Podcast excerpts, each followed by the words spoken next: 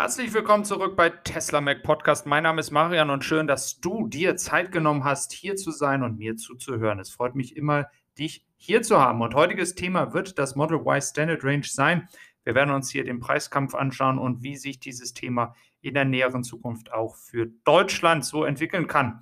Und wenn dir das gefällt, lass gerne ein Abo da und wir starten gleich mal mit rein. Nur als Erinnerung, das Model Y in China wird schon mehr verkauft als das Model 3 und es bewahrheitet sich auch in Kalifornien, dass das Model Y hier den Markt übernimmt. Also ein sehr, sehr beliebtes Auto. Zurzeit kostet das Model Y Performance Variante 65.620 Euro und es soll in einer Standardreichweite, also Standard Range, hier in China im Juli für einen Preis von 33.500 Euro angeboten werden. Das ist ein massiver Unterschied.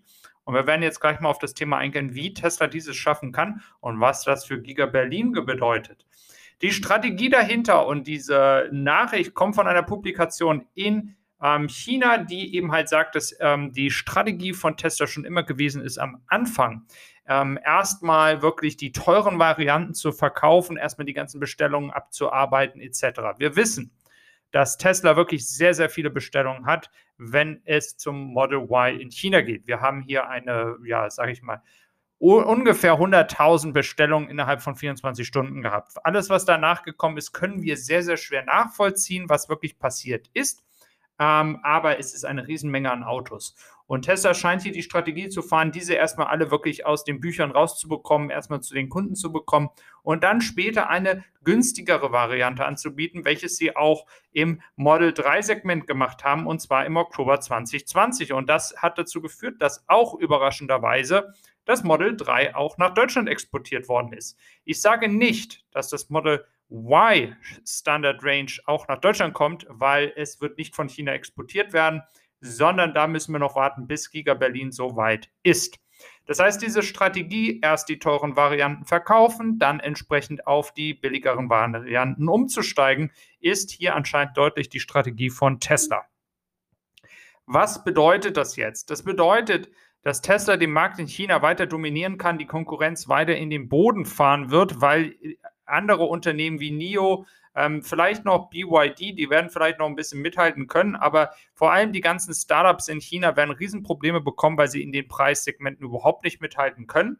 Und dieses kann Tesla nur machen, weil sie mit Cuttle zusammenarbeiten, aber sie arbeiten ja nicht nur mit Cuttle, aber in diesem Beispiel tun sie es und zwar mit den LFP-Batterien. Und die haben den großen Vorteil, dass es kein Mangel am äh, irgendwelchen Materialien gibt und somit dann auch ähm, ja, sie verbaut werden können in Masse und ähm, jetzt nicht es so große Nachteile gibt für Tesla, hier mit diesen Batterien ähm, voranzugehen. Und wir wissen, dass es sehr viel Skepsis gab. Wir wissen, dass am Anfang auch sehr viele Zweifel gab, ob wirklich man mit diesen Batterien langfristig erfolgreich sein kann.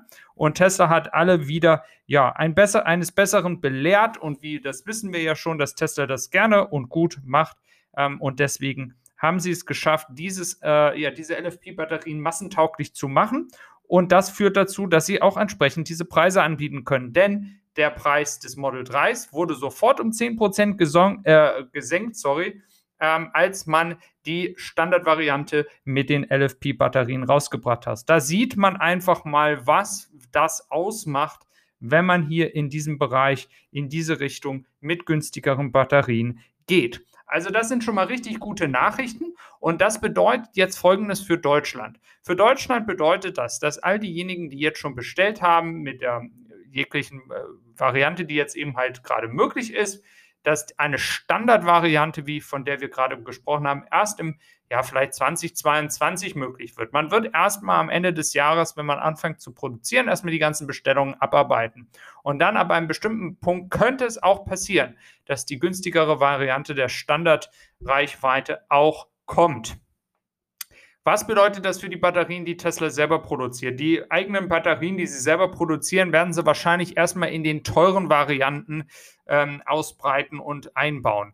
Wir wissen, dass der Cybertruck mit den neuen Batterien gebaut werden soll, die ähm, ja immer noch ein bisschen Schwierigkeiten haben, um die, ja, sage ich mal, die Menge zu äh, erhöhen, wenn es um die Produktion dieser neuen Zellen geht. Das heißt, die Strategie hier auf LFP umzusteigen, günstigere Autos anzubieten, weil man das kann mit diesen Batterien, ist der richtige Weg, weil man hier dann nicht Zeit verliert, bis diese neuen Zellen fertig sind.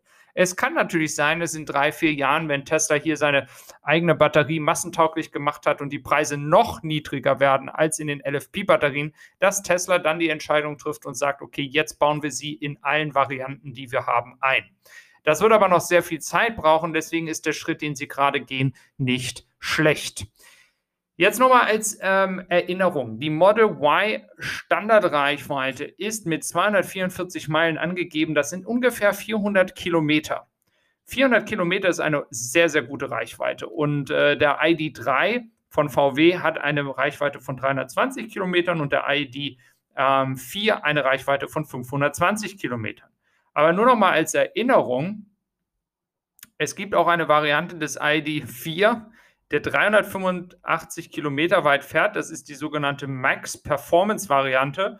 Und laut des ADACs kostet diese 58.820 Euro. Und das ist natürlich ein riesen Preisunterschied, wenn man sich das mal vorstellt. Die billigste Version mit 36.950 Euro hat aber nur eine Batterie von 52 Kilowatthour. Also, wenn man sich das alles so anschaut, muss man sich einfach vergewissern nochmal.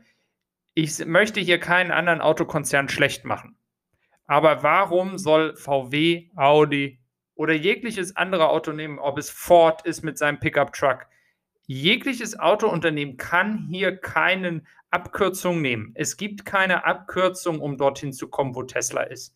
Und Tesla hat nicht umsonst sehr, sehr gute Leute eingestellt und hat in den letzten zehn Jahren unfassbar viel Arbeit getätigt, in, investiert in Batterietechnologie, in die Art der Produktion etc. Der, das Problem ist, dass oft hier ähm, darüber gesprochen wird, ja, Tesla, Batterien, Batterien, Batterien. Aber es geht nicht nur um die Batterien. Solch ein Model Y Standard Range kannst du nur so anbieten, wenn auch die Produktion perfekt ist, wenn auch das ganze Gusssegment, so wie wir ja wissen mit den Gigapressen, kostengünstig da ähm, produziert werden kann. Es sind überall jegliche Cent- und Euro-Stücke, die sie irgendwo einsparen, weil sie effizienter arbeiten. Und das erlaubt ihnen am Ende eine bessere Ertrag, äh, einen äh, besseren Ertrag zu erzielen und setzt die anderen Unternehmen unter Druck. Ich sage nicht, dass VW nie das Ziel erreicht, 5, 6, 7 Millionen Elektroautos zu verkaufen. Das werden sie sicherlich erreichen. Die Frage ist nur, wie viel verdienen sie damit? Weil sie müssen ja die gleichen Wege gehen wie Tesla. Es gibt einige Dinge, wo jetzt die Autounternehmen Vorteil haben, weil man mehr Wissen hat, als damals, als Tesla angefangen hat. Aber wenn man sich jetzt hier anschaut, für 33.500 Euro ein Auto, was ungefähr 400, 400, ja, knapp 400 Kilometer fährt, das ist schon eine richtige Ansage.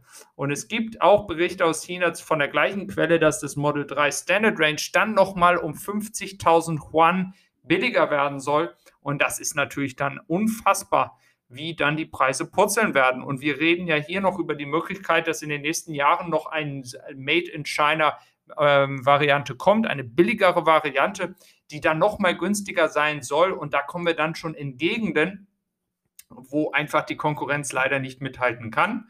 Ähm, aber ich glaube, dass der Druck damit auch weiter stärkt. Und ja, ich sage mal so, Konkurrenz belebt das Geschäft ist ja immer das gute Wort oder die Redewendung. Und ähm, ich bin der Meinung, dass es sehr, sehr gut ist, wenn hier Tesla mit der Standard Range ähm, startet im Juli in China. Und dann wird auch nochmal sehr, sehr viel mehr Aufmerksamkeit auf die Aktie kommen. Ich hoffe, euch hat dieser Podcast und diese Folge heute gefallen und ich wünsche euch einen wunderschönen Tag. Macht's gut, euer Marian.